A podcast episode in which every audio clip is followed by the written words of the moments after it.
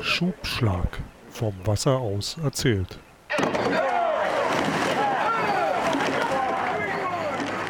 Herzlich willkommen zu einer neuen Folge vom Schubschlag, dem Podcast über Geschichten vom Rudersport, Geschichten, die der Rudersport geschrieben hat und immer noch schreibt.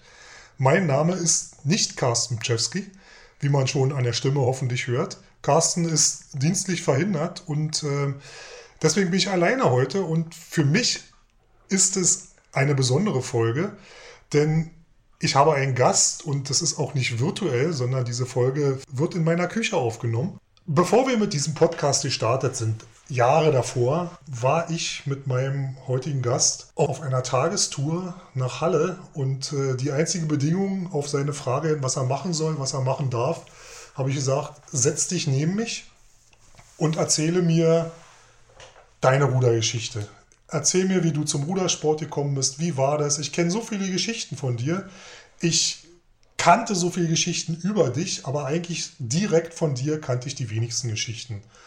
Und ähm, es wurde eine lange Fahrt. Ich glaube, wir sind um neun gestartet nach Halle, waren im Halle im Museum und sind irgendwann abends wiedergekommen. Ich war voll mit Geschichten und habe gedacht, es ist so schade, dass diese Geschichten eigentlich nur wenige kennen, dass die nur im kleinen Kreis erzählt worden sind. Die verdienen eigentlich eine viel breitere Öffentlichkeit, um die um mitzuteilen, wie es mal gewesen ist, was mal los war. Und du warst heiser. Ich freue mich, in meiner Küche zu begrüßen meinen Vater Dietrich Zander. Hallo. Hallo. Die erste Frage, die mich interessiert und vielleicht um den, um den Hörern mal ein bisschen mitzunehmen. Wie bist du zum Rudern gekommen? Mein Großvater, dein Vater, fuhr Paddelboot, lief Langlaufski im Winter, kegelte, spielte Volleyball im Alter. Äh, wir sind nicht verwandt mit Hermann Zander, dem Steuermann des deutschen Meisterachters von 1940, der 1952 in Helsinki den Achter gesteuert hat. Wir sind nicht verwandt mit Paul Zander, Junioren-WM-Sieger 2008 im Achter. Manuela Zander, Dritte bei der WM im Vierer ohne 2003, gehört auch nicht zu unserer Familie. Wie bist du zum Rudersport gekommen? Bei mir im Ort, wo ich gewohnt habe, war ein Trainer vom Rudern. Und ich spielte mit meinem Vater und einigen anderen Leuten Volleyball da mitten im Wald. Da hatten wir das Netz zwischen zwei Bäume festgemacht.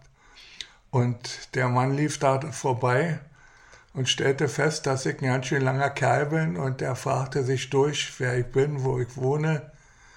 Und der erschien dann eines Tages bei meinen Eltern. Ich war ja nicht im Lande, weil ich äh, von der Schule in einem Lager war, wo wir auch äh, Schule hatten.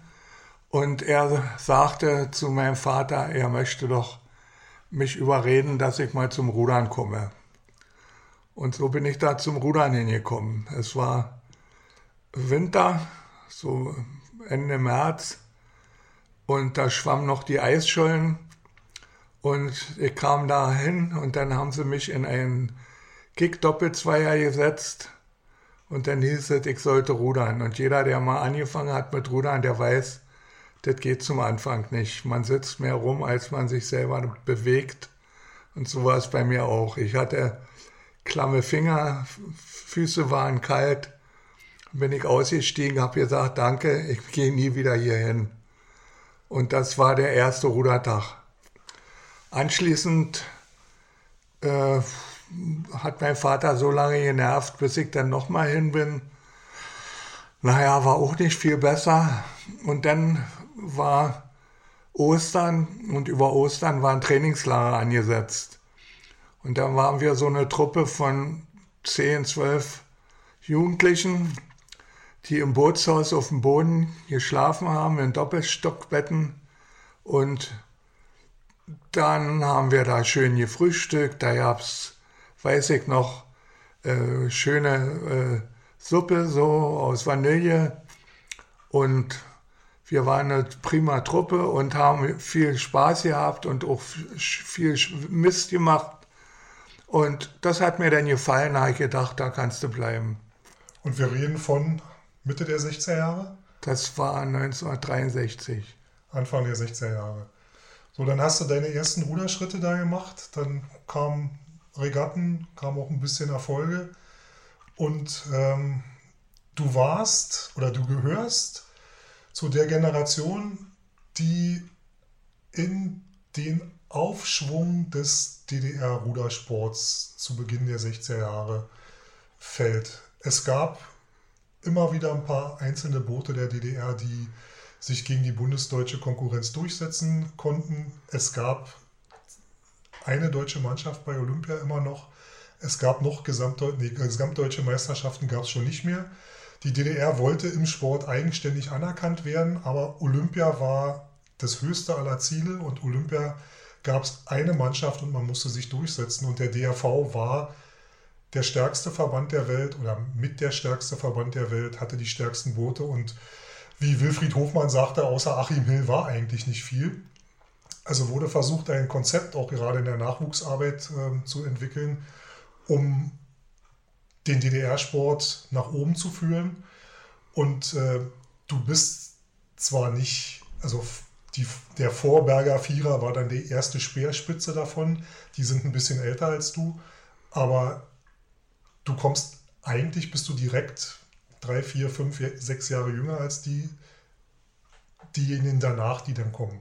So wurde in der DDR 1966 dann die Kinder- und Jugendspartakiade eingeführt, um den Jugendsport äh, zu, zu fördern, ähm, dort ähm, Wettstreiter auszurufen. Und der Spruch war ja vom Spartakiade-Kämpfer, vom Spartakiade-Sieger zum Olympiakämpfer. Du warst bei der ersten Spartakiade 1966 dabei und du bist Spartakiade-Sieger geworden im Achter. War das was Besonderes, diese Spartakiade? Hattet ihr da ein besonderes Feeling? Habt ihr euch da besonders darauf vorbereitet? Ja, das war schon was Besonderes.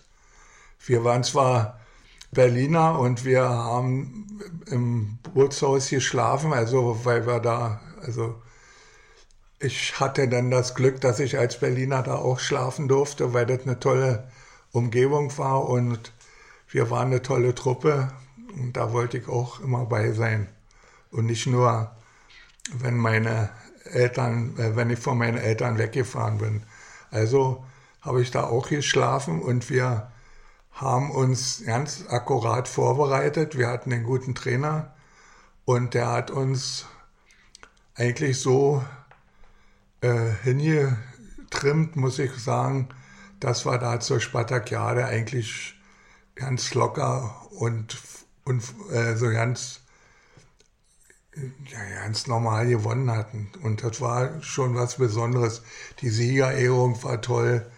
Und dann sind wir äh, nach Hause gerudert ins, Bo äh, ins Bootshaus. Das waren fünf Kilometer vom, vom Regattastrecke, von der Regattastrecke weg. Und da gab es so ja eine Fernsehübertragung, wo unser Rennen gezeigt wurde oder der Schluss unseres Rennen gezeigt. Und, und das war schon was, was, was ganz Besonderes, muss ich sagen. Und da warst du noch äh, Junior B, würde man heute sagen, Jugendlicher. Ja. Und äh, das war ja der Saisonabschluss, nehme ich an. Ja, so ist es. Und äh, dann kam 1967 die ersten Überlegungen auf, dass es äh, auch Junioren, internationale Juniorenwettkämpfe gibt. Äh, Regatten, aus denen sich denn die heutige U19-WM Juniorenweltmeisterschaft äh, gestaltet. Und die sollte 1967 ursprünglich in Italien stattfinden. Ähm, Italien musste dann kurzfristig zurücktreten aus irgendwelchen Gründen und dafür sprang Ratzeburg ein. Hattet ihr davon gehört? Hattet ihr die die Hoffnung vielleicht, dass ihr auch mal international, eventuell sogar im Westen in Ratzeburg starten könntet. Immerhin stand ja die politische Situation noch nach dem, nach dem Bau der, der Mauer, Hallstein-Doktrin, die sportlichen Verbindungen waren eigentlich bis auf die Olympiawettkämpfe komplett eingestellt. Äh, DDR-Sportler konnten nicht äh, zu jedem Wettkampf in den Westen reisen, wenn sie keine Visa bekamen. Hattet ihr habt ihr davon gewusst? Wolltet ihr dahin? Hattet ihr Gedanken, dass ihr vielleicht dahin starten könnt? Ja, wir hätten schon Lust gehabt, aber es war von Anfang an klar, dass wir nach Ratzeburg auf keinen Fall fahren können. Das, das stand fest und äh, dadurch war das auch Geschichte. Äh, ein Jahr später, 68, da fanden diese, äh, wie nannten die sich, Junior-Wettkämpfe in äh, Amsterdam statt. Und da haben wir ja Tatsache auch äh, teilgenommen. Allerdings war das mächtig schwer. Nachdem wir uns qualifiziert hatten, brauchten wir ein Visum, weil die, die Holländer, die waren ja in der NATO und wir als DDR brauchten ein extra Visum, dass wir dort einreisen durften. Wie seid ihr an dieses Visum gekommen? Seid ja, da mussten wir äh, nach Westberlin. ihr seid mit, ihr seid nach, ihr seid aus Ostberlin nach Westberlin über ja, die Grenze? wir sind mit, der, mit dem Bus bis an, nach Friedrichstraße. Da sind wir dann mit der S-Bahn rüber und ja, bei Bahnhof Zoo oder irgendwo mussten wir aussteigen. Und dann sind wir da zur äh, eine Botschaft war es ja nicht, aber so ein, wie nennt man die? Konsulat. Ein Konsulat von, von den Holländern. Da mussten wir rein, mussten da unsere Unterschrift abgeben und die haben uns dann so ein, so ein Visum ausgeteilt für jeden Einzelnen und dann sind wir so wieder zurück. Und äh, wart ihr da unter, unter, ist einer da geblieben? Hatte einer Lust da zu bleiben? Das nicht, aber einer hat so, das war unser Spaßvogel, der hat dann so kurz bevor wir dann wieder zurück sind, hat er gesagt zu unserer Trainerin, die wir damals hatten, was würdest du denn jetzt machen, wenn ich jetzt hier bleibe? Da wurde die ganz blass und hatte einen Riesenschiss, dass der das wirklich macht, aber das stand ja nicht zur Frage. Wir wollten ja den Ruderwettkampf dann machen. Und da hast du mir gleich das nächste Stichwort gegeben, Trainerin. Lilo Schulz. Ja. Ähm, Rudern zu der Zeit, ja, es gab Frauenrudern, ähm, die sind 1000 Meter gefahren, ähm, aber so die Interna äh, auch Europameisterschaften, aber eigentlich Männerrudern war olympisch und nun war im Männerrudern bei euch als Junioren wart ihr ja damals schon eine Frau Trainerin.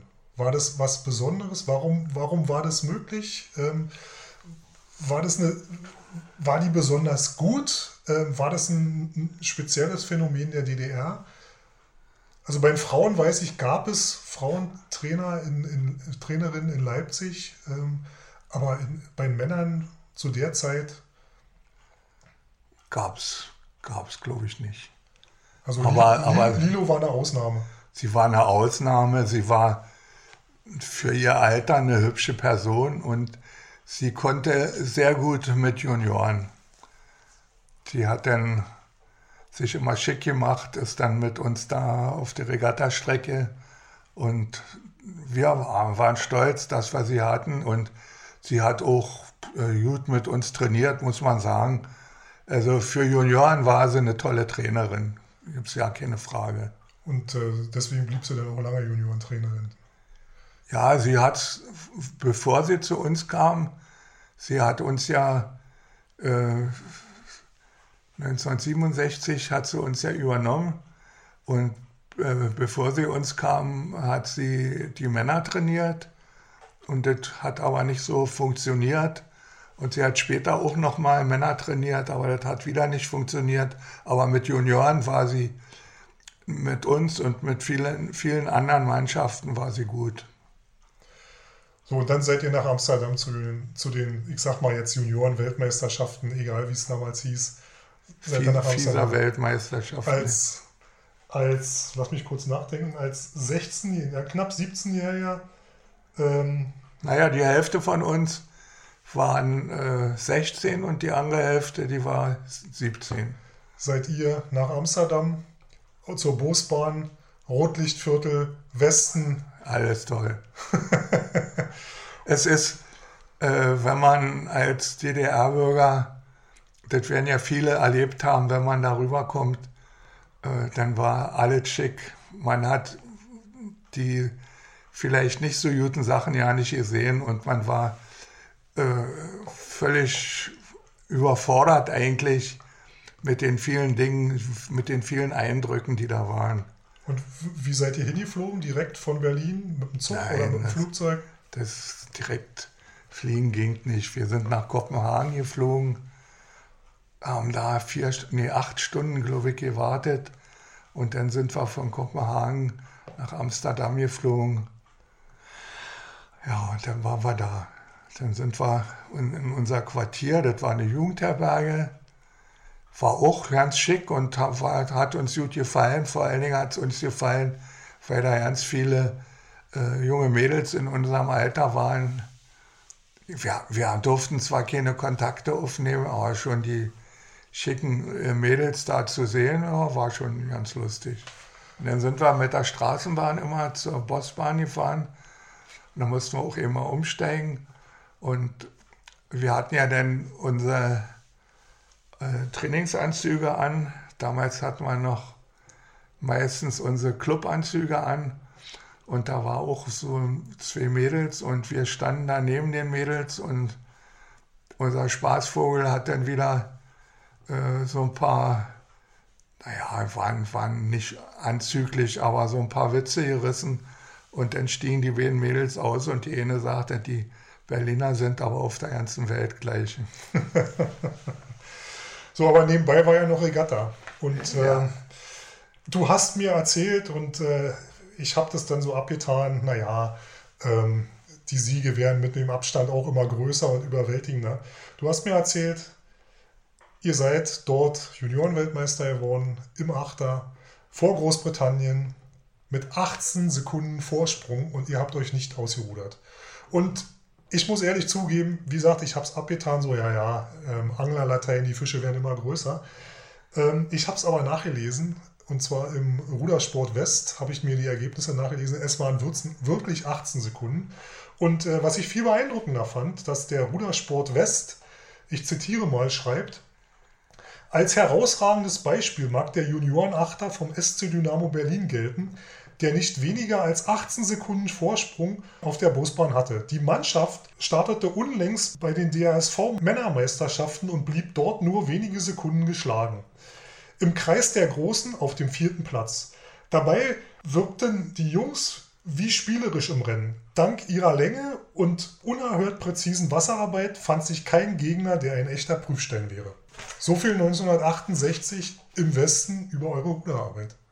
Naja, wir, erstmal muss man sagen, die Strecke war ja für uns nur 1500 Meter lang. Die 2000 Meter kamen Das habe ich noch später. nicht mal gesagt, da wären die 18 Sekunden noch schlimmer. Ja, und wir, wir hatten wirklich 18 Sekunden Vorsprung. Ich war damals der Schlagmann und äh, ich war so am Ende die letzten 300, 400 Meter. Ja, das war schon vielleicht überheblich, aber da sind wir so mit Schlagzahl 24 gefahren. Also wir haben uns wirklich nicht ausgerudert. Und hat einen riesen Spaß gemacht. Und dass wir mit so einem Abstand da gewinnen können, haben wir auch nicht gedacht. Und äh, die Ruderwelt hat sowieso über unseren Achter gestaunt. Wir hatten mal als, weil wir hatten dann äh, italienische Regatte Vierer gesehen, also Schlagmann eine Seite, dann zwei von derselben, von der anderen Seite und dann nochmal im Bug einer. Und da haben wir gedacht, so was müsste man im Achter auch machen können. Dann haben wir unseren Achter so umgerickert, dass da also Schlagmann, dann zwei, dann wieder zwei, wieder zwei und dann im Schluss ein Einzelner. Und so sind wir da gefahren und das war ja alleine schon ein Erlebnis, ja. Und dann waren wir dann noch so etwas äh, deutlich überlegen. Naja, das, war einfach was Besonderes. Und den, den Clem Becher, den habe ich heute noch. Da stehen meine Stifte drin. Und immer wenn ich irgendwie ans Rudern denke, dann muss ich an den Becher gucken und dann muss ich wieder grinsen. Und neulich habe ich einen aus der Truppe von damals besucht. Wir sind noch gut bekannt. Und da sage ich, du, den Becher habe ich auch. Ja, sagt er, das ist ein ganz wichtiger Becher. Also es, es war, eine, war eine ganz besondere Sache, muss man schon sagen. Ja, das kann ich mir vorstellen. Und äh, dazu muss man sagen, in diesem Juniorenweltmeisterboot von 68 saßen immer noch sieben Leute aus dem Spartakiade-Sieger Achter von 1966. Das stimmt. Und äh, diese Konstanz über die zwei Jahre zu halten, ist, äh, ist, ist, also zeigt ja auch was, dass ein Verein wirklich so ein, so ein Achter im Nachwuchsbereich zustande bringt und es schafft, äh, die zu liefern. So, dann 1969 war dann ein Teil von euch Junioren und ein Teil war Männer. Richtig. Und ähm, da habe ich jetzt kein Ergebnis von, von, von dir irgendwie gefunden. Da wart ihr auch nicht bei den, äh, bei den Juniorenmeisterschaften, soweit wie ich weiß. Hm, das weiß ich gar nicht. Naja, das ist ja, ist ja auch egal. naja, da war, da war folgendes. Da sollten in Italien die Juniorenweltmeisterschaften stattfinden. Und da hieß es von Anfang an, dort werden nur äh, Einer- und Zweier gefahren von der DDR. Das andere wird zu aufwendig und zu teuer. Mhm. Also haben wir gesagt, na gut, dann fahren wir eben äh, nicht Vierer, sondern dann fahren wir aus unserem Vierer Zweier ohne Zweier mit. Wir hatten uns auch qualifiziert und alles war schick. Und dann äh, kam kurz vor, bevor es losgehen sollte, kam dann, ja, wir können doch nicht fahren, weil es äh, diplomatische Verwicklungen DDR-Italien gab. So war es damals. Und ja, so war es damals. Und wir hatten dann Glück, sag ich mal jetzt spaßig, äh, dann durften wir an den JWDF, das waren die Jugendwettkämpfe der Freundschaft. Genau. Die, äh, so eine Junioren-WM der sozialistischen Länder. Ja, und die fanden in diesem Jahr in Grünau statt. War natürlich für uns ein tolles Erlebnis. Wo seid ihr da gefahren? Aber darüber findet man im Internet da generell gar nichts. Da nee, aber da sind wir Vierer gefahren, da haben wir auch gewonnen. Und das herausragendste für uns war eigentlich, es war ja äh, 65 wurde die DDR im Rudern anerkannt von der FISA. Ab 66, ab 66 durften die DDR-Ruderer starten bei äh, Weltmeisterschaften und Europameisterschaften. Damals gab es Weltmeisterschaften alle vier Jahre und in Bled waren dann die ersten, wo die DDR teilgenommen hat. Da hat der Vierer mit von Dynamo Potsdam gewonnen. Ja. Das war der erste Sieg. Dann gab es äh, noch einen Zweier, der gewonnen hat und den Vierer ohne, den legendären aus Dresden. Die Vorberger. Genau. Und, und der Vierer mit von Dresden, der war dort Zweiter. Und 1900. Wer der Vierer mit waren die Potsdamer, die Nee, nee, nee, nee, das war der Vierer, äh, der, äh, Quatsch, bei, der, bei den Olympischen Spielen. Ach so, ja, Tokio. In, in, in nee, äh, 68 war äh, Mexiko. In Mexiko. Ja. Da, stimmt, war, da, war der, da war der Dresdner Vierer mit. Genau. War Zweiter und der Vierer ohne von Dresden war Erster. Genau. So, und dann sind wir, dann wollten wir äh, 68 als Junioren wollten wir gerne bei der internationalen Regatta in Grünhaus starten und dann durften wir aber nur bei den Senior B, also die untere Klasse, starten. Und da kam dann das Rennen nicht zustande, weil alle Gegner, die dagegen uns waren, aus irgendwelchen Gründen nicht äh, abgemeldet hatten. Und dann haben wir Lilo, unsere Trainerin noch damals, haben wir gefragt, ob sie nicht mal fragen kann, ob wir denn nicht bei den Großen mitfahren können. Und das hat geklappt. Und dann sind wir also gegen den Dresdner Vierer, der das vor Jahr vorher äh, Zweiter bei Olympischen Spielen war, durften wir gegen die fahren. Und einer in unserem Vierer, der fragte dann, wie die ankamen, wer ist denn das? Muss man die kennen? Äh, haben wir nicht weiter gesagt. Und dann haben wir überlegt, jetzt fahren wir das erste Mal 2000 Meter. Äh, wie müssen wir das machen? Naja, haben wir für uns festgelegt, also ein Start, 30 Schläge, dann gehen wir runter mit der Schlachtzahl, gucken mal, wie wir liegen. Bei 1000 Meter machen wir nochmal einen Zwischenspurt von 10 Schlägen. Und dann am Schluss, naja, gehen wir alles und dann werden wir sehen, was rauskommt. Ja, am Ende ist rausgekommen, dass wir da gewonnen haben. als Junioren und gegen wirklich also gute Gegner. naja, da war natürlich was los. Und das war für uns in dem Jahr der Riesenerfolg. Und naja, da hättest du unsere Trainerin sehen sollen, wie die da jubelnd äh, bei dem Publikum rum, rumgerannt ist. Na gut, wir sind dann wieder nach Hause und haben dann wieder schön Urlaub gemacht. Und dann hieß es bei den äh, Senioren, da ist die alte Truppe wieder zusammen. Da ist nur einer ist ausgestiegen.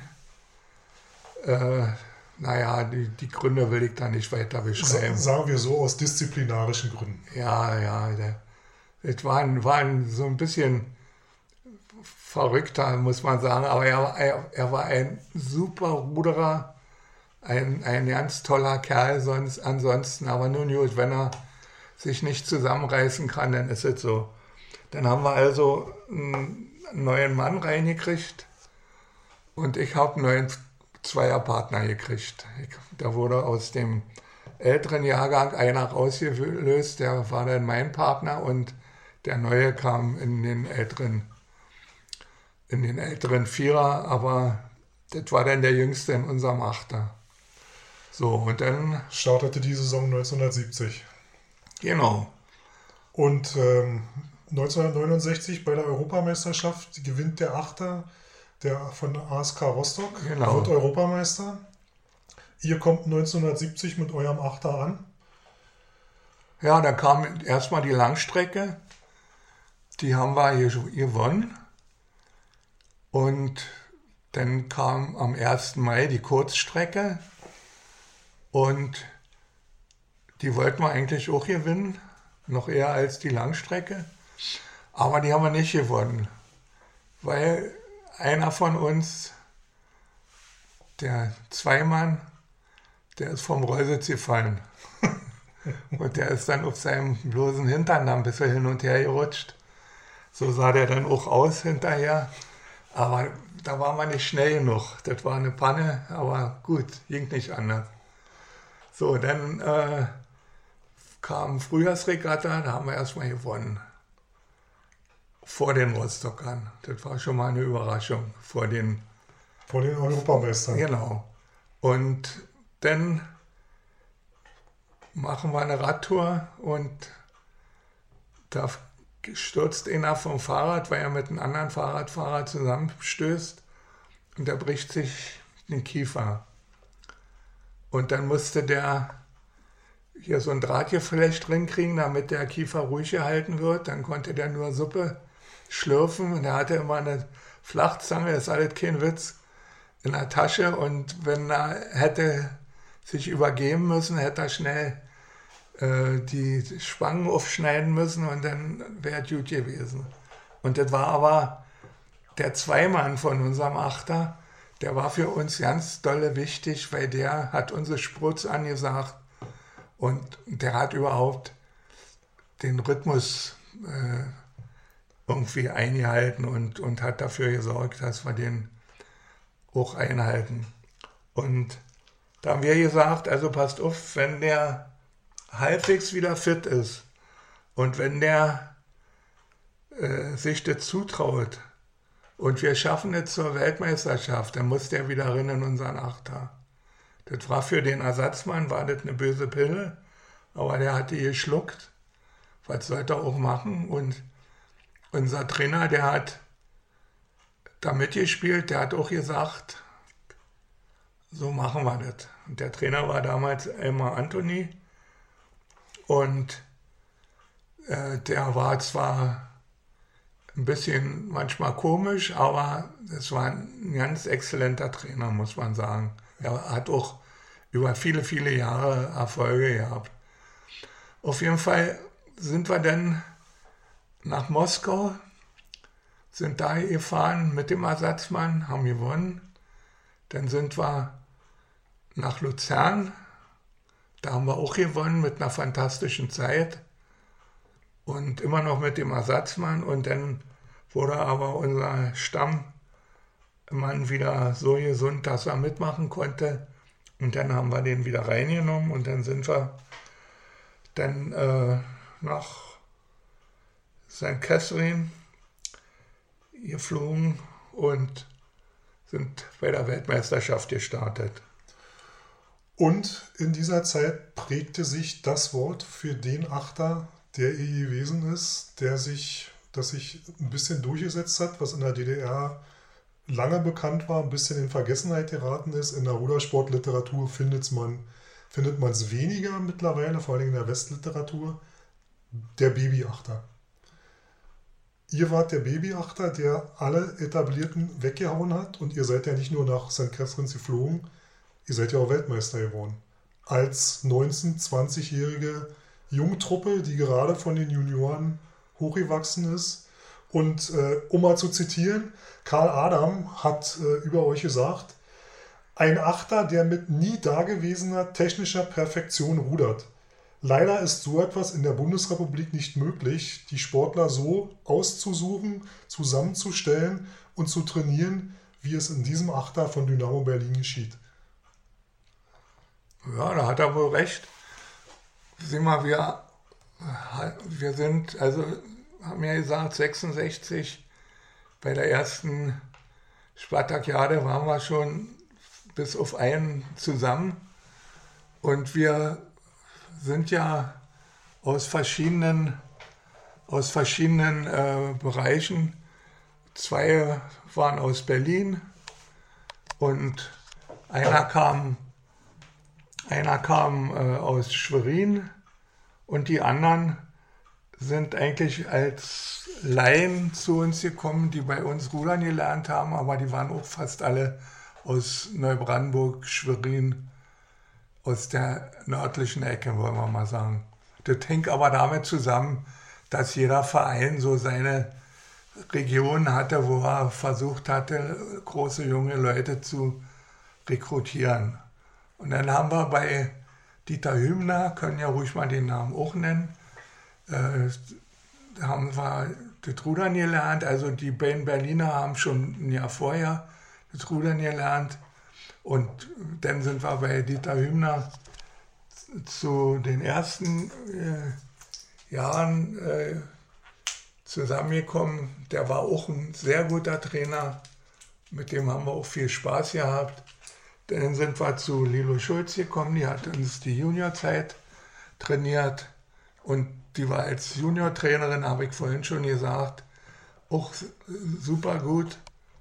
Und dann waren wir bei äh, Elmar Anthony und der war eigentlich der richtige Trainer für uns, wenn er nicht so ein paar Macken gehabt hätte, aber nur gut. Über Elmar können wir vielleicht nachher nochmal kurz. Können wir gerne machen. Können wir nachher nochmal kurz reden. Ja, aber ich sag mal, St. Catharines 1970 ähm, oder auch Anreise Luzern. Luzern wieder zum Bahnhof Zoo in Zug runter. Ja, nee, wäre ja schön. Wir sind nach Prag geflogen. Dann hatten wir so sechs bis acht Stunden Aufenthalt. Und dann ging es von Prag nach Zürich und von da dann mit dem Zug nach Luzern. Und Jahr, das war im Olympiajahr, also äh, 72, können wir später noch drüber reden. Da sind wir äh, nach Prag und dann waren die Trainer der Meinung, also sieben, sechs, sieben Stunden hier in, in Prag rumlungern, das ist zu viel. Wir müssen unbedingt rudern. Dann sind wir in, in Prag mit dem Bus zu einem Ruderverein, der dort ist. Und haben wir da Boote gekriegt. Ja, die mussten wir erstmal einstellen. Und das dauerte eine Weile und dann sollten wir losrudern. Die Trainer hatten aber kein Motorboot. Und dann sind wir gerudert um die nächste Ecke, da haben wir angehalten, haben gewartet, bis die Zeit um war. Aber alle Boote von der Nationalmannschaft, also sieben Boote waren das. Dann haben wir das, die Jerseys ein bisschen nass gespritzt. Dann sind wir wieder ran an Steg, haben die Boote wieder abgelegt, wieder zum Flugplatz und sind dann äh, über Zürich nach Luzern gekommen. Ja, da gab es aber auf dem Flugplatz gab's ganz tolle Wiener Würstchen und dann haben wir uns da von Wiener Würstchen ernährt, war auch toll.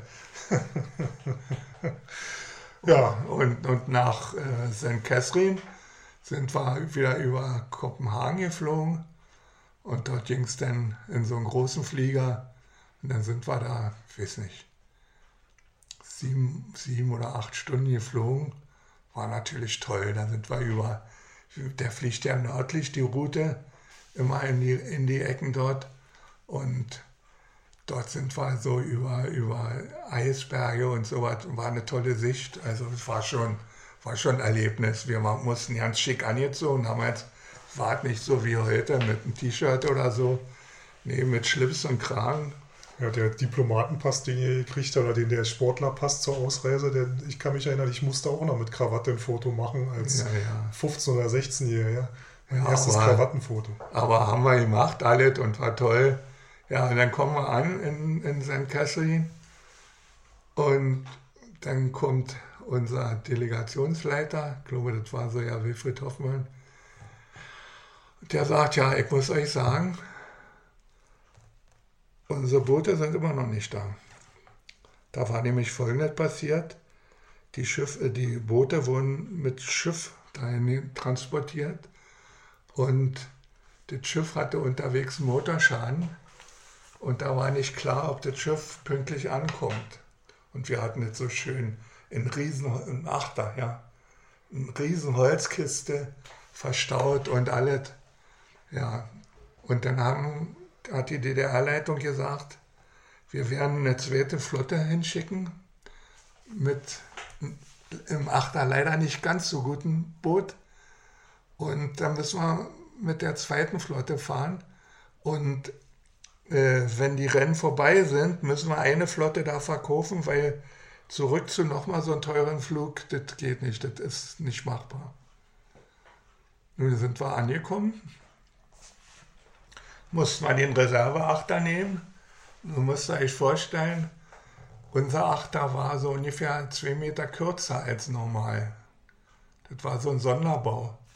Und den hatten wir gekriegt. Und mit dem sollten eigentlich unsere vermeintlich stärksten Männer fahren. Die waren auch bei uns im Club.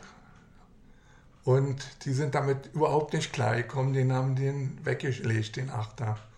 Und dann kam immer Anthony, der war ja immer so ein Fuchs, der sagte, das ist genau ein Achter für euch und eure Schlachtstruktur. Ihr probiert den mal aus. Wir uns gesetzt, ganz toll, haben wir gesagt, das ist unser Achter. So, nun war der auf dem Schiff und war vielleicht nicht pünktlich da, mussten wir uns wieder umstellen. Aber anderthalb Tage später war unser Achter da. Aber der hatte am Waschbord, das ist ja das Brett so zwischen den Auslegern, da hatte der so tiefe Rinnen. Die hatten den aus der Kisten ausgeladen, hatten den auf einen, so einen riesen Hänger raufgepackt ja. und haben, hatten den festgezurrt. Und der ist dann da über Stock und Stein nach St. Kessrin gefahren und dabei hat der dann Löcher gekriegt. Das, das war Sport eingefressen. Dann hat unser Bootsbauer, die, der, war ja, der war ja ein, ein super Bootsbauer, der hat dann in Tag- und Nachtschichten da irgendwelche Holz drin, drin geleimt. Das sah natürlich erschreckend aus, aber war unser Achter. Ja, und das war, da sind wir dann mit dem Achter wieder gefahren. Und das war, muss man sich mal vorstellen, ein Holzachter, noch Messingdollen, Alu-Ausleger hatten wir schon und dazu äh, normale Holzriemen mit einem Makonblatt.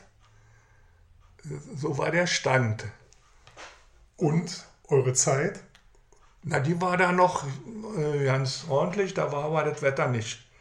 Äh, mit über Zeiten können wir mal ein Jahr später reden. Da war das Problem mit den Zeiten. Nee, aber ich meine, die, die Rennzeit, ihr seid eine Zeit gefahren von äh, eure, eure Bestzeit im Achter waren irgendwie, was, 5,40 oder so? 5,32. 5,32 mit, mit einem Holzboot, mit Messingdollen, mit Holzknüppeln und Makonblättern. Ja, im, im, ein Jahr später war das. Aber ähm, das, ist ja, das wäre ja eine Zeit, die, damit hätte man 1990 immer noch was gewinnen können. Ja. Und da war die, selbst da war die Bootsentwicklung ja schon ein bisschen weiter. Da war man ja schon ja, das ist ja, das ist ja das, was mich so ein bisschen irritiert, dass ich sage, die haben so viel Verbesserung. Sind die Verbesserungen entweder nicht wert oder haben die sich von der Technik, von der Taktik und so weiter nicht weiterentwickelt, die Ruder? Ja, ihr wart einfach so gut. Ja, naja, das hat, haben wir ja 68 gesehen. Da waren wir ja mit 18 Sekunden bei 1500 Meter Vorsprung. Ich meine, bei der Weltmeisterschaft hier, da war es nicht so viel, aber wir haben auch eindeutig gewonnen. Wir haben nicht mit einem Knirsch oder so, sondern das war mindestens eine halbe Bootslänge. Ja, und ihr hattet ja noch ein bisschen, ihr hattet ja auch noch ein bisschen Spaß. Äh, ihr habt ja Thomas Keller seine Methoden kennengelernt, noch mit sieben Booten sogar im Finale. Die Geschichte haben wir in der Thomas Keller-Folge schon mal erzählt. Ja, ähm, ne, das war ja leider, dass man manch einer dann auch einen Bootsschaden hatte in der Startphase. Und da war ja Thomas Keller eher fair und der hat ja dann, ich glaube, die Polen waren es, die betroffen waren, die, die hat er ja dann zugelassen auf der siebten Bahn. Ja, und dann seid ihr Weltmeister in St. Catharines geworden. Mit dem Babyachter. Sechs, sechs Leute, die 1966 auf der Spartakiade gestartet sind. Genau, so war es. So, dann. Und, und 1968 waren wir ja auch Spartakiade-Sieger bei den Junioren. Ja, wollen wir auch mal festhalten. Ja, du bist doppelter Spartakiade-Sieger. Ich bin bei der Spartakiade im Hoffnungslauf um einer ausgeschieden und bei der, bei der letzten DDR-Spartakiade durfte ich als Mitglied der Junioren-Nationalmannschaft nicht mehr daran teilnehmen. Hast du Pech, ja. Äh, da hatte ich Pech, ja, das ist richtig. So, denn. Ja, lass mich mal noch eine ja, okay. Geschichte erzählen. Wir hatten, aber schon lange vorher im Bootshaus, wenn wir so hoch Wasser im Boot hatten, weil jetzt schlechtes Wetter war, und wir wollten nicht nochmal eine Ladung Wasser über den Kopf kriechen. Ja.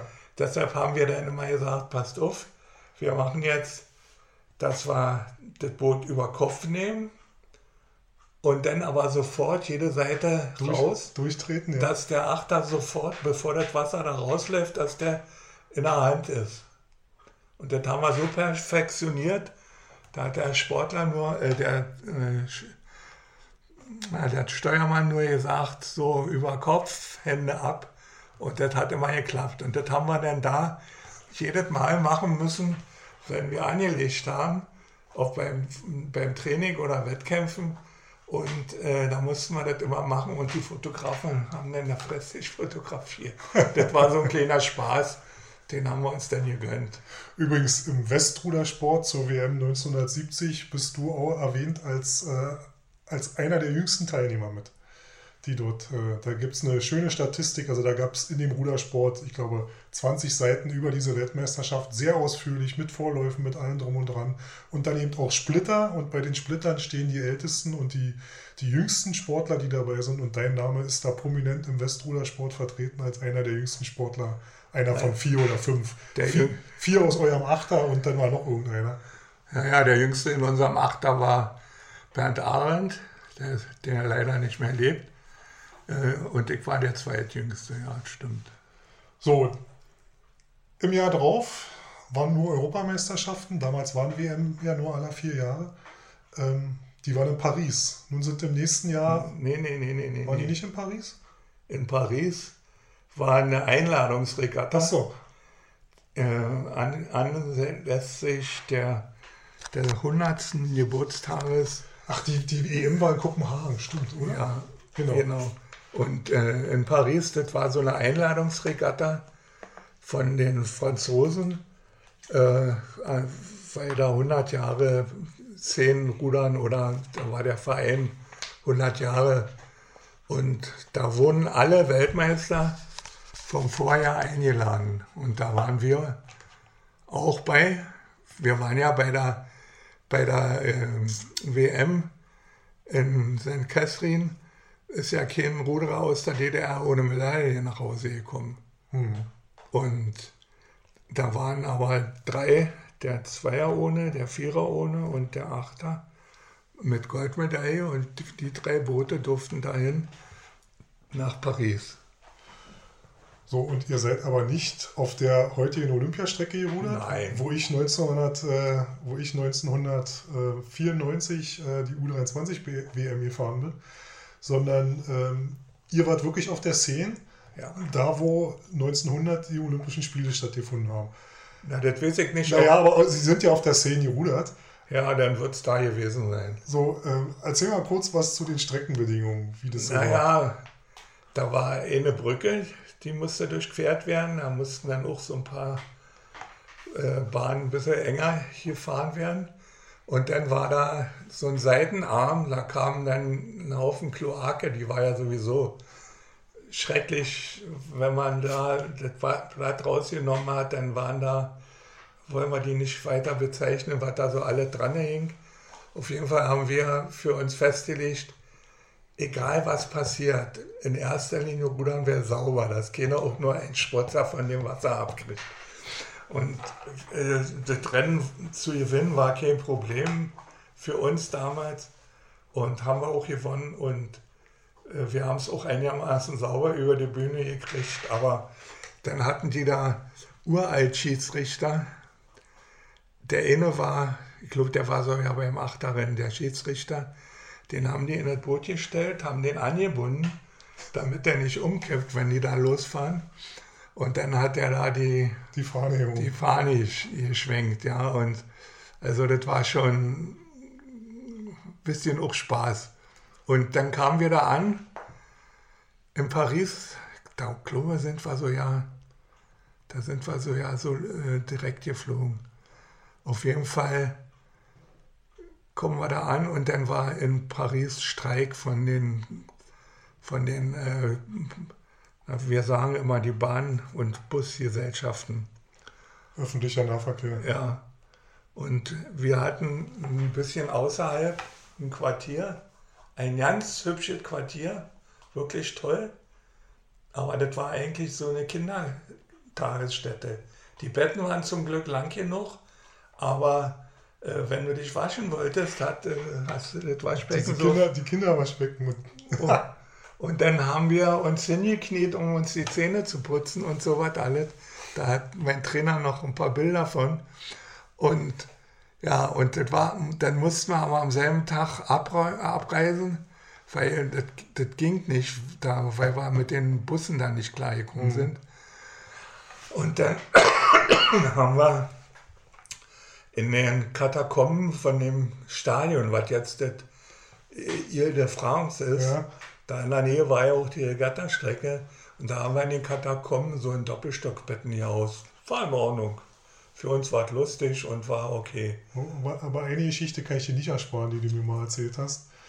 Ähm, DDR-Geld war ja letztendlich Spielgeld und gerade im, Ausland nichts wert. Eigentlich durfte man es ja auch nicht rausnehmen. Da wurde man ja auch immer drüber belehrt. Ähm, Naja, wir hatten jeder so ja, es gab Tagegeld, wenn ihr dann unterwegs wart. Nee, wir hatten, wir hatten, wir haben da Tagegeld gekriegt und wir hatten, weiß ich, jeder so ein Hu- Huni Ostmark hatten wir immer so bei. Ja, und äh, dann sind wir mal in eine Bank gegangen und haben mal so geguckt und dann stand da irgendwie ein Zettel, äh, Ostmark, Westmark und da war die Ostmark äh, günstiger als die Westmark auf dem Zettel da. Das konnte ich gar nicht verstehen. Dann bin ich da ran zu dem Schalter und habe ihm so einen Ostmark-Schein hingelegt. Und dann sagte mir den, er mir den Kurs. Dann dachte ich, die machen das wirklich. Und dann habe ich alles, was ich an Ostmark hatte, hingegeben, habe dafür äh, französische Frauen. Ja, habe ich ja damals noch, habe ich ein, einkassiert. Und dann war ich ein reicher Mann. Und dann habe ich das zwei, drei von den Kumpels, wir waren ja nur der Vierer, der Achter und der, und der Zweier ohne, habe ich denen das so gesagt. Dann hatten wir alle kein Ostgeld mehr, aber haben alle ordentlich Fragen gehabt. Haben natürlich die Schnauze gehalten gegenüber unseren Chefs. Ja, so, so war es. Da, da, da ging es euch gut. Da ging es uns gut. Da ging ja schon uns gut, wie wir ankamen. Dann sollten wir erst mal zum Mittagessen. Da hatten, hatten sie große runde Tische, wo so 12, 14 Mann gesessen haben und hatten schön eingedeckt alles und auf dem Tisch standen Flaschen Und da kickt der eine Vorberger, hieß der übrigens, ach Wein, sagt er, prima. Dann sagt er, alle Weinflaschen runter unter den Tisch. Wir die alle eingeschnappt, das waren vier, fünf Flaschen für uns. Und dann kam, äh, kam der Verbandstrainer und an unseren Tisch sagte er, alle Weinflaschen hier raus aus dem Tisch. Äh, hier ist kein Wein. Na gut, sagte er, ist er weiter zum nächsten Tisch. Und dann hatten wir einen schönen Wein zum Mittag und dann haben wir dann unsere Regatten da absolviert. Ja, und äh, Vorberger war sowas wie der Papa der Nationalmannschaft wahrscheinlich. Denn ja, na, nicht nur der Papa, der war auch ein Witzbold. Wir, na, nicht nur ein Witzbold. Wie, wie wir zum Beispiel aus St. Catherine zurückkamen, da sind wir ja erst wieder nach Kopenhagen und da umgestiegen und dann hat man eine Maschine für uns alleine. Und da haben wir dann auch ordentlich was zu trinken gekriegt. Nicht nur Selter und Bier. Und dann kamen wir an, dann war großer Empfang am Flughafen Schönefeld.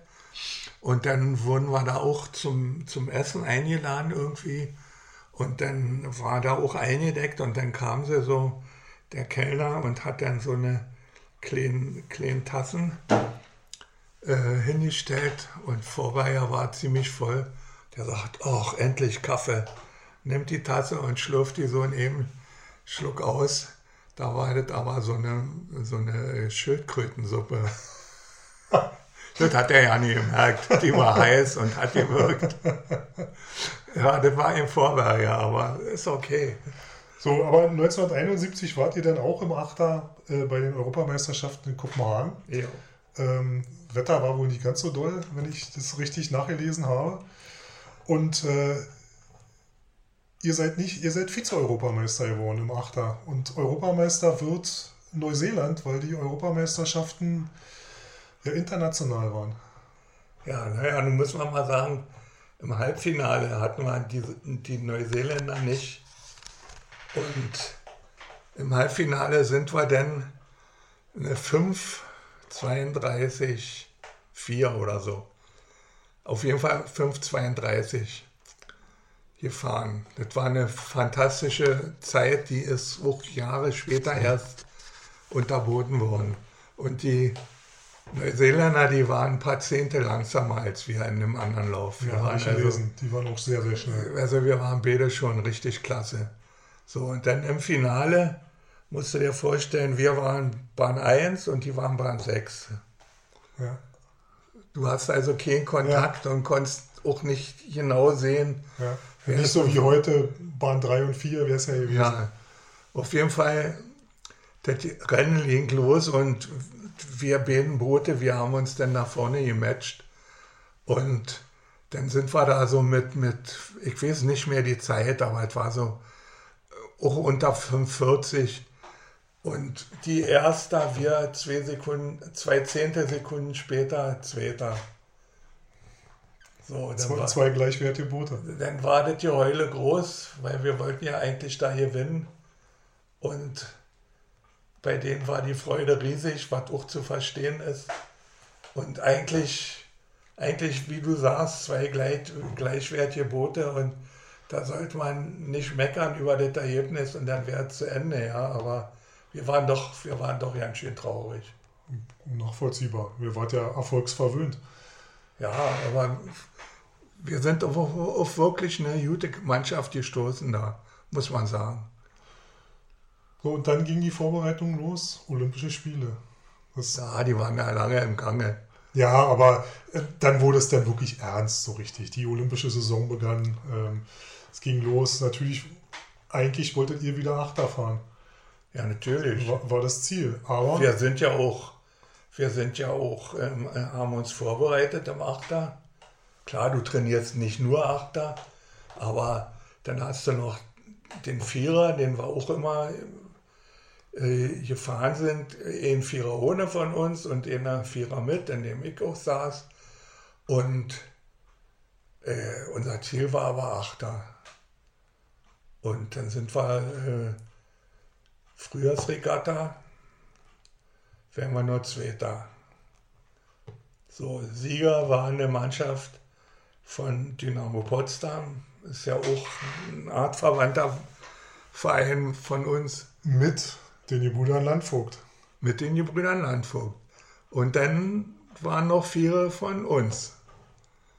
Ja. Von unserem eigenen Club. Ja. Das war schon mal böse. Und die waren ja vorher, waren die ähm, bei der Kopenhagener Europameisterschaft, waren die immerhin Zweiter am Vierer mit gewesen. Ja. Und da saß äh, mit dem, äh, dem Ersatzmann, wie, uns, wie Rolf von uns verletzt war, Ja. der saß auch in dem Vierer. Vielleicht hat er deshalb, vielleicht war der Top motiviert. top motiviert. Ja, ganz sicher war der top motiviert.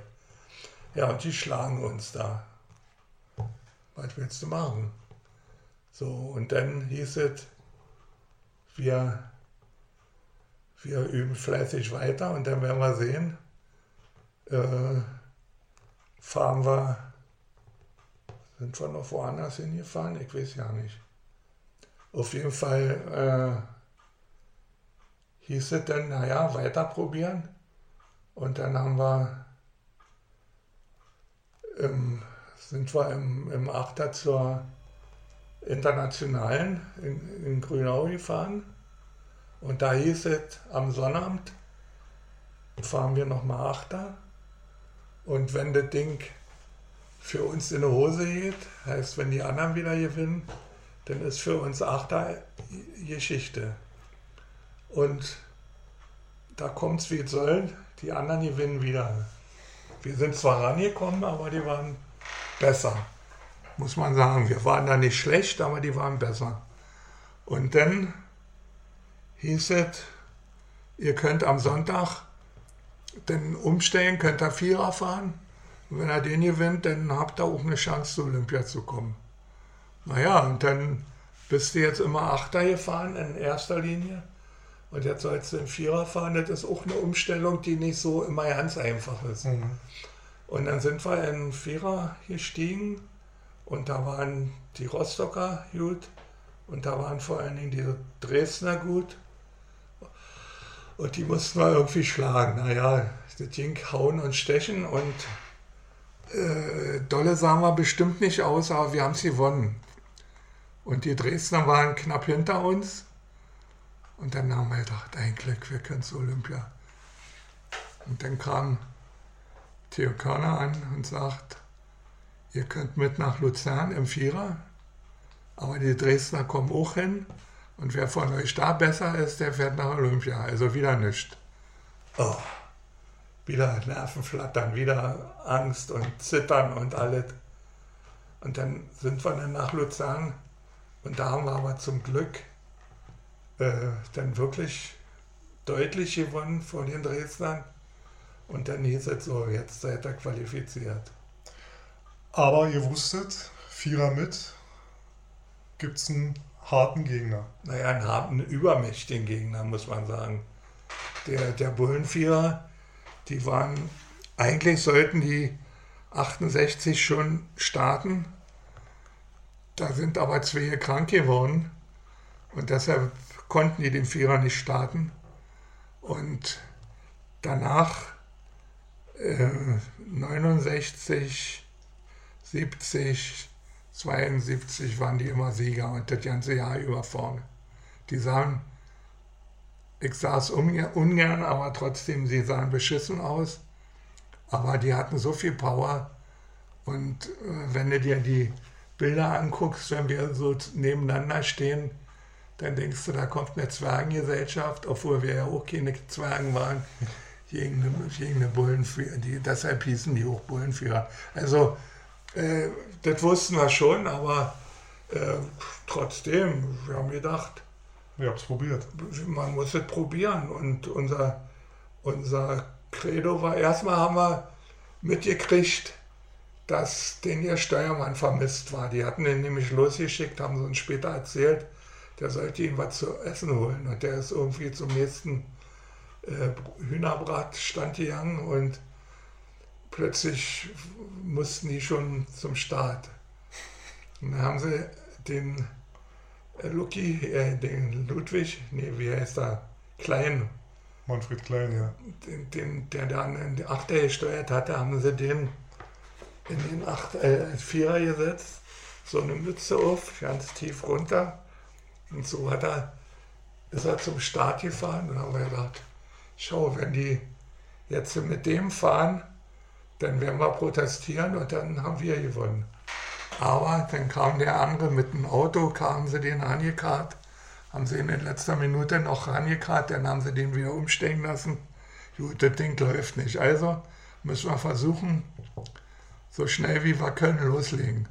Haben wir gemacht, haben geführt, haben wir 1000 Meter knapp noch geführt und dann kamen die Bullen an und haben uns dann mit einer halben Länge oder so, haben sie uns geschlagen. Aber da musst du dann sagen, die haben alle gegeben, das hast du eh noch angesehen, wir haben alle gegeben, äh, der Bessere hat gewonnen. Und das war für uns eigentlich auch nie ein Problem, weil einfach der Bessere gewonnen hat und wir haben alles gegeben. Und dann ist man auch mit dem zweiten Platz zufrieden einfach.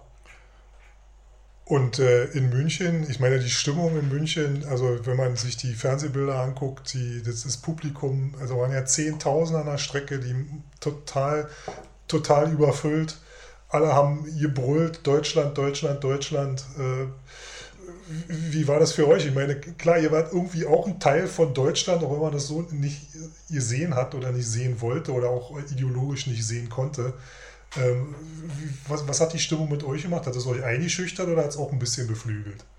Also erstmal äh, hast du im Rennen eigentlich nur Lärm gehört.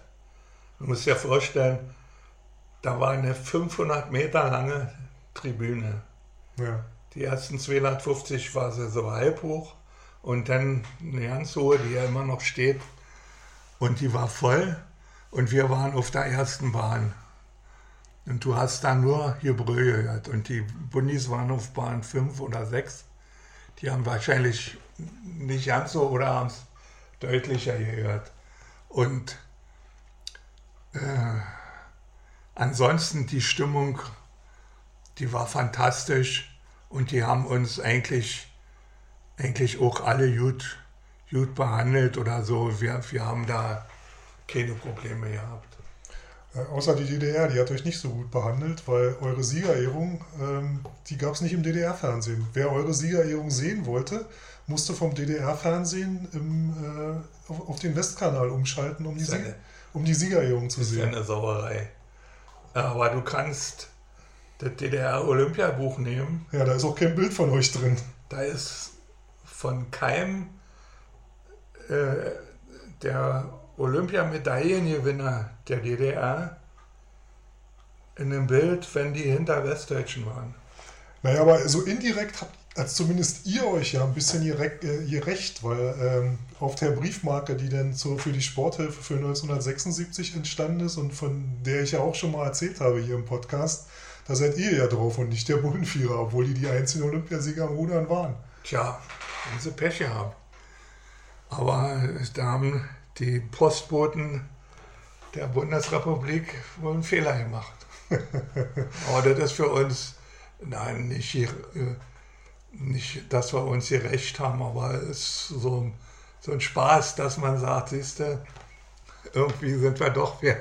Das ist einfach eine lustige Geschichte. Ja. Und so eine Sache zu dem neuseeländischen Achter, der in München dann Olympiasieger wird, möchte ich aber noch anflechten. Man, man liest in der Rudersportliteratur immer, dass die angeblich nur äh, bei Olympia teilnehmen konnten und Trainingslager machen konnten, weil einer aus diesem Olympia-Achter einen Lottogewinn kurz vorher gemacht hätte und äh, sie mit diesem Lottogewinn da angereist sind und ihr Trainingslager finanziert haben das stimmt so nicht, weil wenn man mal recherchiert im, im, Internet, dieser neuseeländische Achter hat sich vor ein paar Jahren mal wieder komplett getroffen und ihren Olympiasieg gefeiert, was ja auch völlig richtig ist.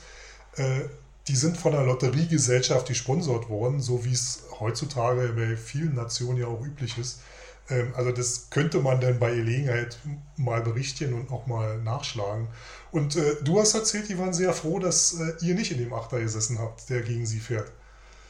Naja, ich habe nur gehört, habe ich nicht selber erlebt, dass die kamen da an und dann haben sie geguckt, welche Achter dann so draußen trainieren und haben sie gesehen, DDR, ganz anderer Achter als der, mit dem sie äh, uns ja vorher Problem, mit denen sie Probleme hatten.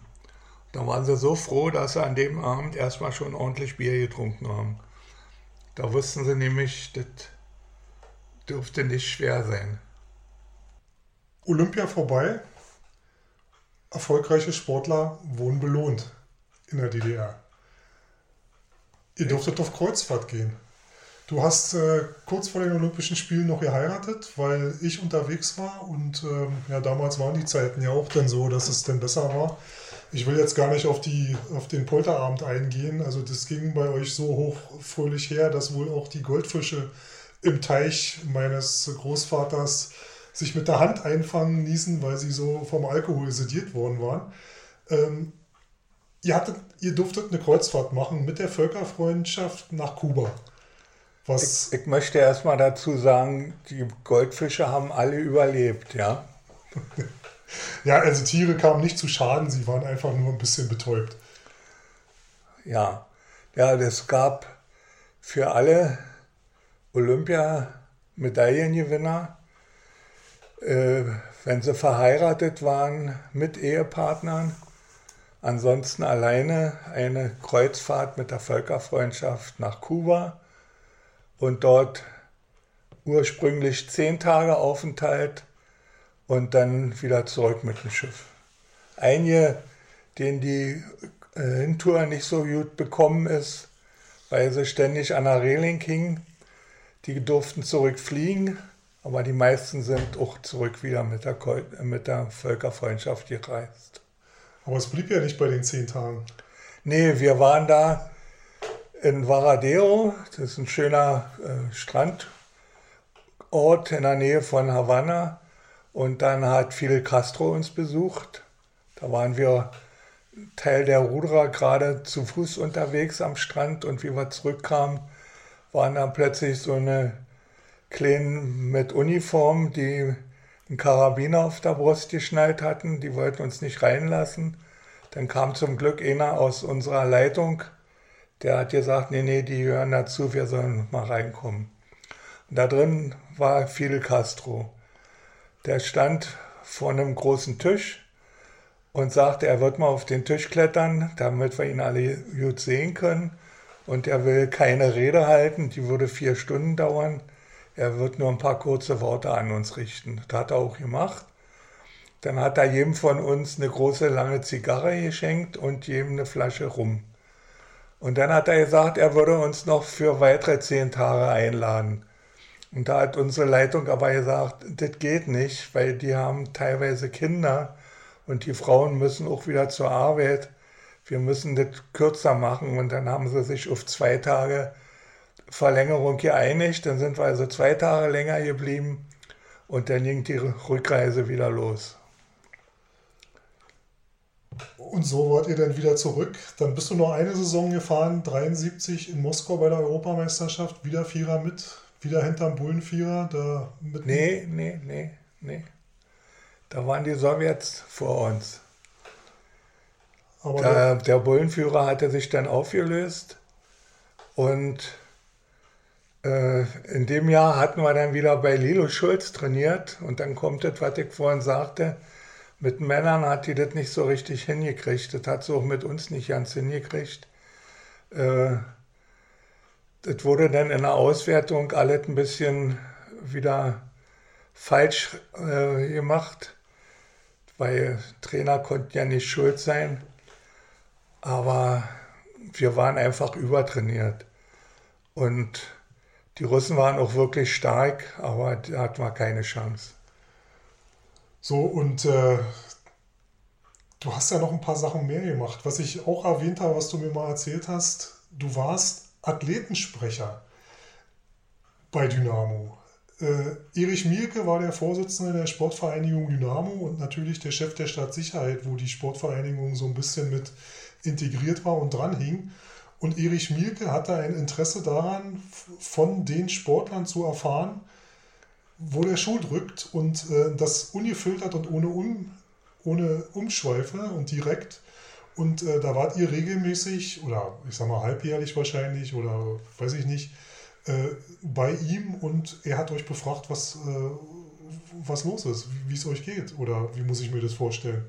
Naja, das waren ja, waren ja größere Veranstaltungen und da hat er schon wissen wollen, was los ist bei uns und wie es uns geht. Ja, da ist eigentlich äh, in so Sachen kam er dir ganz nett und freundlich vor.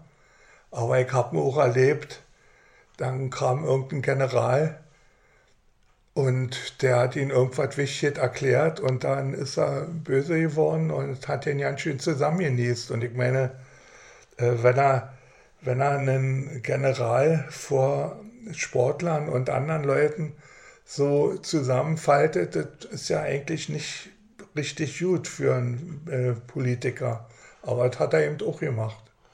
Ja, und äh, um ähm, vielleicht den nächsten Namen in die Runde zu schmeißen, Heinz Wuschesch, Sportmediziner, ähm, auch Entwickler von Sportmedizin, ähm, von Verfahren, von, von Sachen, der auch sein, sein Sträußchen mit Mielke hatte teilweise.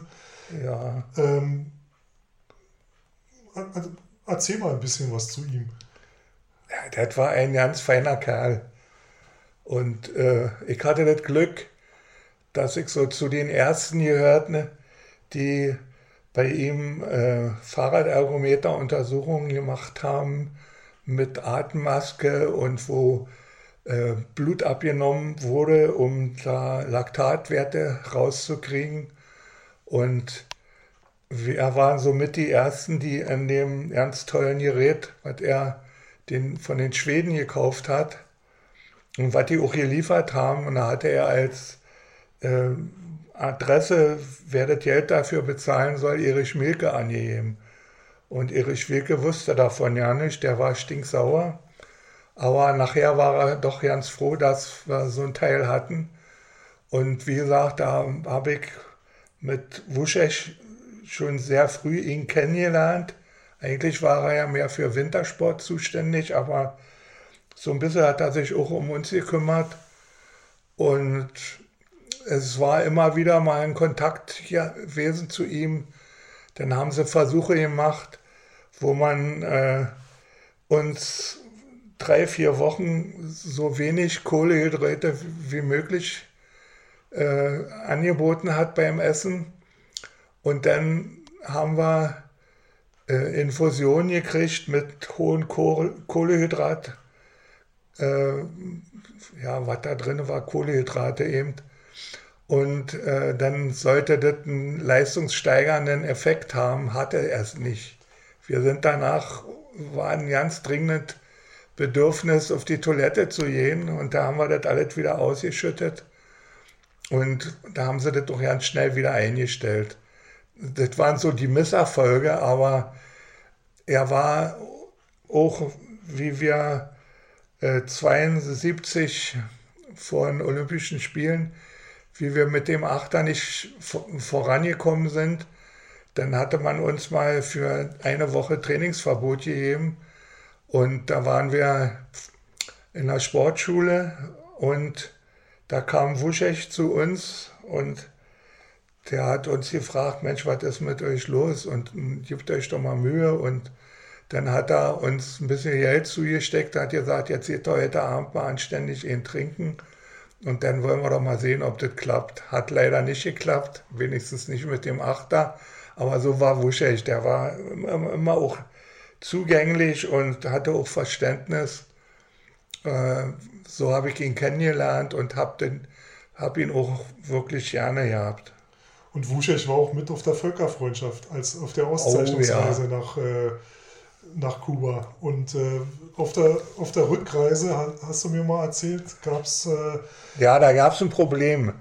Und zwar unserem Clubleiter, der auch damit war, der hatte plötzlich Blinddarmbeschwerden. Und der musste dringend operiert werden. Irgendwo anlanden oder so ging nicht, war alles zu weit weg. Na, in seiner, also der hat eine Biografie geschrieben, der, Busch, der Wuschech im Selbstverlag, da schreibt er, es war vor den Azoren.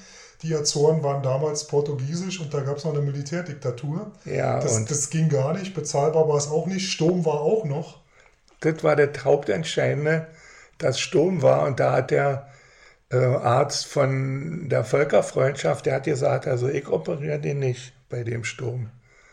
Und dann äh, hat Wuschig das gemacht, hat, das, hat den operiert, hat das alles auch ordentlich hingekriegt, hat, hat auch keine Nachwirkung gegeben.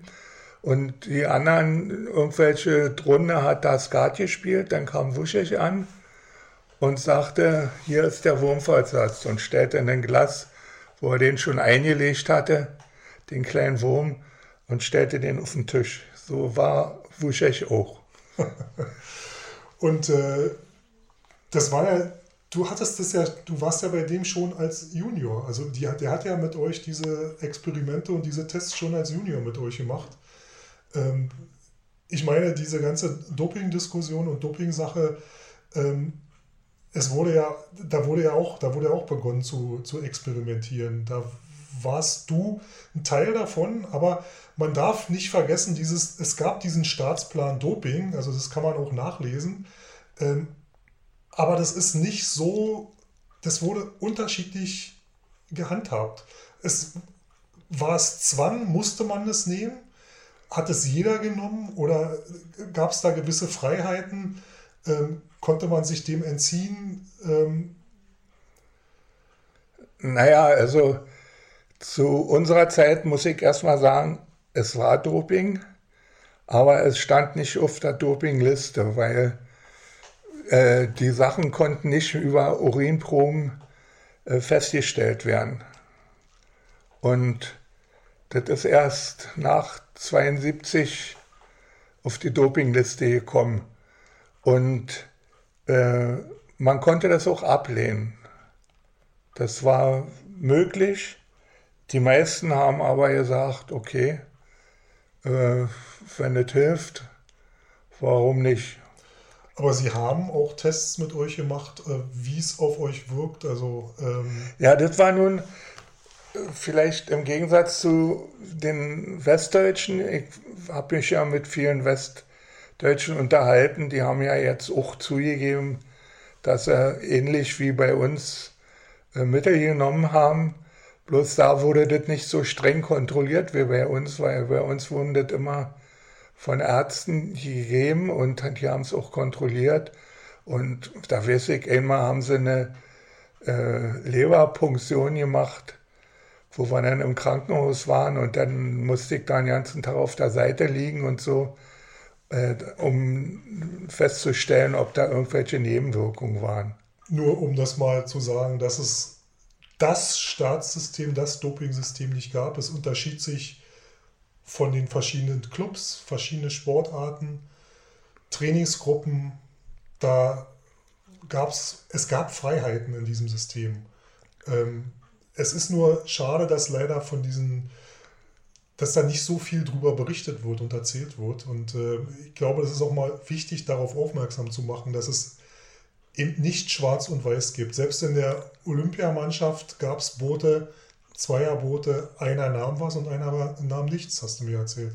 Ja, der, Oh, Ohne jetzt von Namen dem, zu nennen. Ja, ich kann sagen, von dem äh, Zweier ohne, der in München die Goldmedaille gewonnen hat, hat einer es nicht genommen und einer hat es genommen. Die waren trotzdem gut.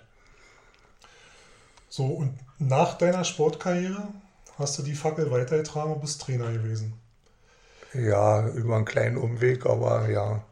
Und äh, du hast in den Jahren, meistens als Junior B oder Jugendtrainer bzw. Juniortrainer, viele Leute beeinflusst, auch viele große Namen, Kellner Jung zum Beispiel, auch äh, Wojciechowski äh, in deiner Trainingsgruppe gehabt, die du begleitet hast in den Jugendjahren, denen du teilweise Anfängerausbildung äh, vermittelt hast oder die ersten Schritte im Rudersport gezeigt haben. Und ich weiß, also auch durch die Kontakte, die du heute noch hast von ehemaligen Sportlern, die dich anrufen oder auch von Leuten, die mit mir telefonieren oder mit mir reden und sich nach dir erkundigen, dass, die, dass du einen großen Einfluss hattest auf die Leute, die sich freuen, dass du ihnen Sachen beigebracht hast, auch abseits von diesem harten Trainingssystem, dass du mit denen auch Wanderfahrten veranstaltet hast, dass du mit denen äh, gezeltet hast irgendwo, denen erklärt hast, wie man sich im Wald verhält bei, bei irgendwelchen Sachen.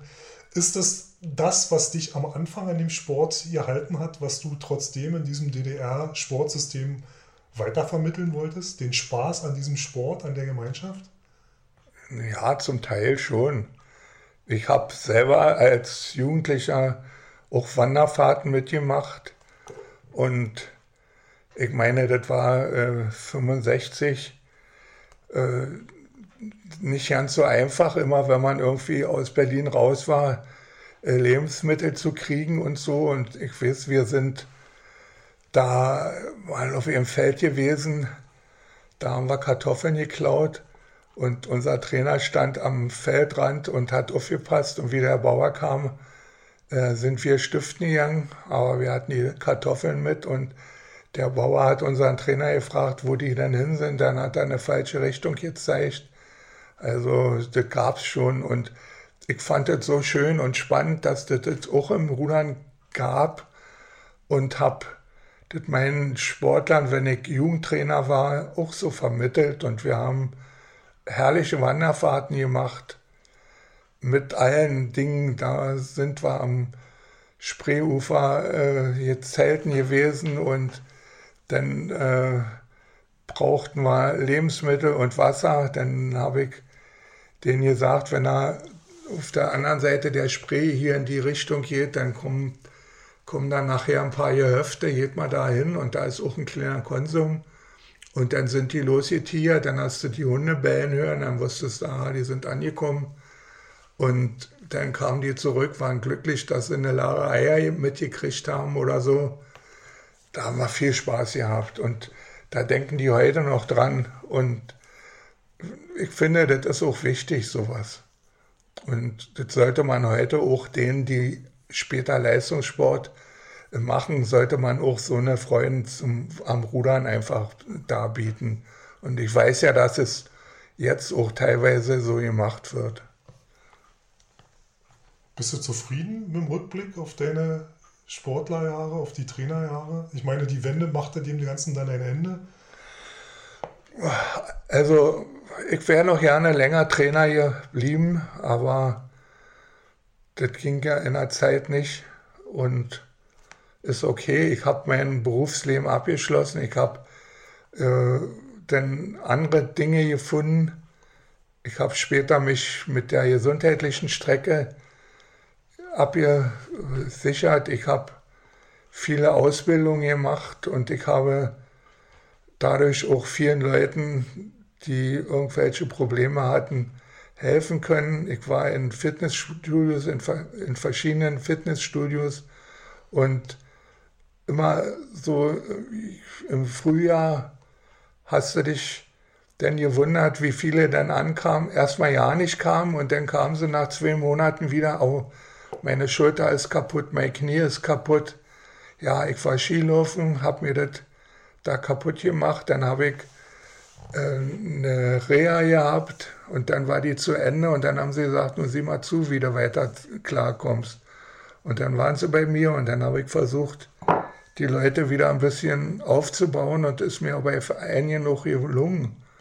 Und das befriedigt einen ja, wenn man was macht im Beruf, möchte man ja nicht nur hingehen und äh, machen, sondern man möchte eher auch befriedigt werden. Und ich war beim Rudern zufrieden. Ich habe andere Ruder, die haben mehr Leistung gehabt, aber die große Anzahl hatte weniger Leistung, obwohl sie genauso hart trainiert haben. Und als Trainer, ich habe wunderbare Jahre gehabt. Auch da gab es so Ecken, wo es besser oder schlechter hätte laufen können, aber ich bin zufrieden, ja. Schön. Ich finde, das ist ein schönes Schlusswort. Dann kann ich mich nur bedanken, dass du dir die Zeit genommen hast, mit mir zu reden. Ähm, ich hoffe, es hat auch den Zuhörern gefallen.